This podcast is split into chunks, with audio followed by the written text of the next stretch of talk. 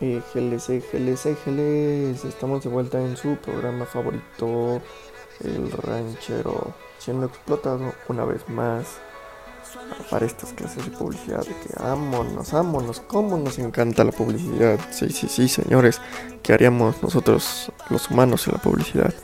Hoy, domingo 13, 13 de septiembre del 2020 su compañero y amigo y fiel compañero y seguidor, amante de las aventuras. Regresamos con el ranchero. Sí, señores, sí, estoy de vuelta.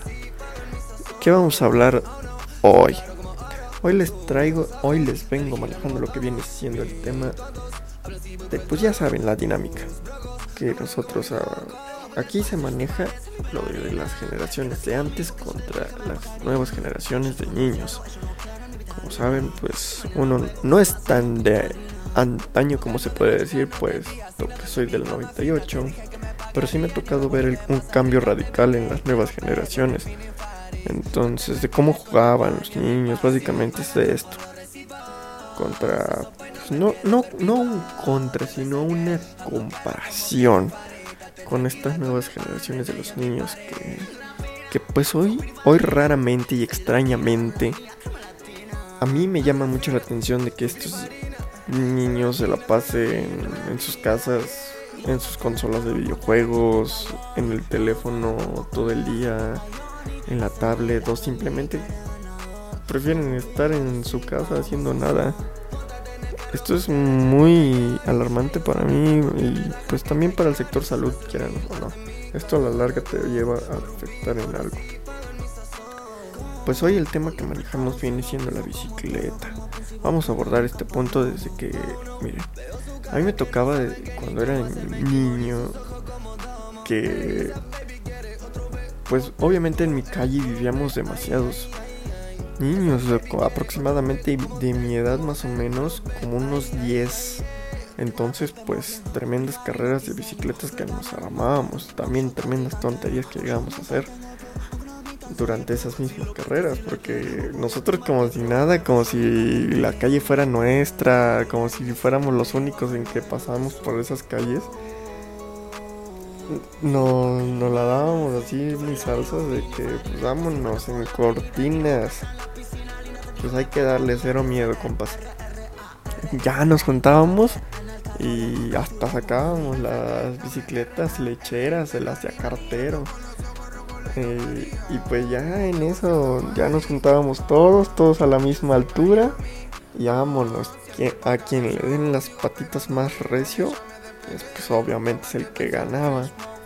Pero pues ya saben, obviamente tienen yo algo debe de influir la fuerza que tenían los mis amigos más grandes porque obviamente pues pedaleaban más rápido a, a la de su servidor entonces pero como quiera siempre hacíamos el, siempre se hacía el esfuerzo para ganar meterse entre callejones para recortar y hacer trampa y llegar antes pero no, aún así te terminaban pasando por el lado y haciéndote morder el polvo esas, esas carreras eran tan míticas en verdad que, ya se extrañan.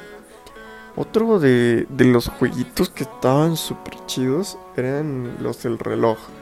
El reloj consistía más, básicamente en que tenías que sacar una hora y todos se ponían de acuerdo en que en que en que en qué horario te iba a tocar entonces, pues obviamente te cruzaban los brazos en forma de pues de manecillas el reloj. Entonces ya tú tenías que ir adivinando la hora que te habían puesto. Y si no adivinabas pronto, entonces te iban moviendo cada, cada vez más los brazos, los brazos hasta que terminabas bien torcido cual cheto torcido cual cheto naranja bañado en salsa valentina con crema. ¡Vámonos! ¡Vámonos! Deliciosura. Se me antojó, se me hizo agua la boca. Y para terminar, vamos a finalizar con el chicote. Hijo, mano. Hijo, mano. Esa cosa era una. un peligro potencial en velocidad.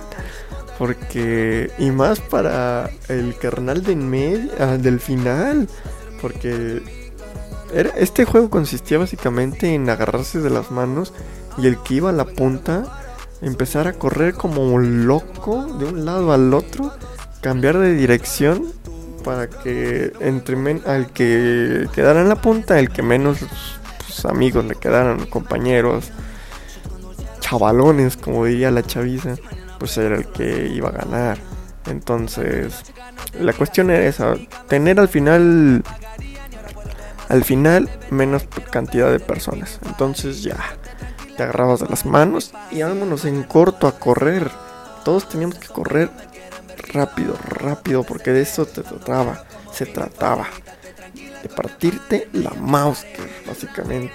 Porque entre, en una de esas vueltas cerradas que se llegaba a dar, no, no, no. El último iba a salir volando. Pues buenos tallones se metían con esas cosas. Eh, la verdad, hicieron medio asesinatos.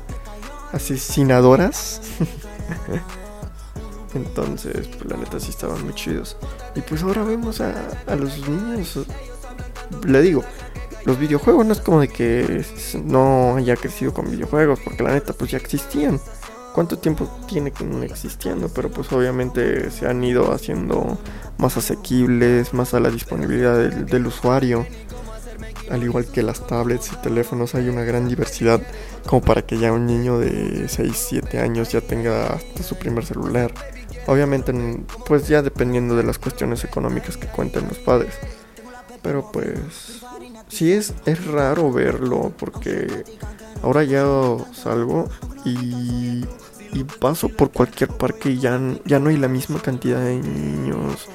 Ya, ya son temporadas en las que hace calor, pues en tiempo de verano, y, y, no hay niños jugando en la calle, ya no se escuchan esos balonazos a las casas, al carro, ir a corretear al vecino, no sé, irle a tocar a su casa para ver si estaba y si lo dejaban salir a jugar esas, esas cosas que han ido cambiando, la verdad, creo que sí ha, habido un gran cambio significativo en estas nuevas generaciones.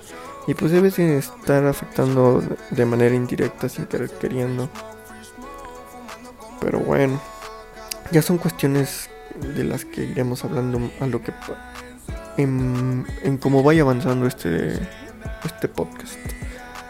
Sin más que agregar, mi nombre es Carlos Horacio Hernández y queremos mandar saludos para Rocío Méndez y para la maestra de publicidad. Jámonos, jámonos, Recio.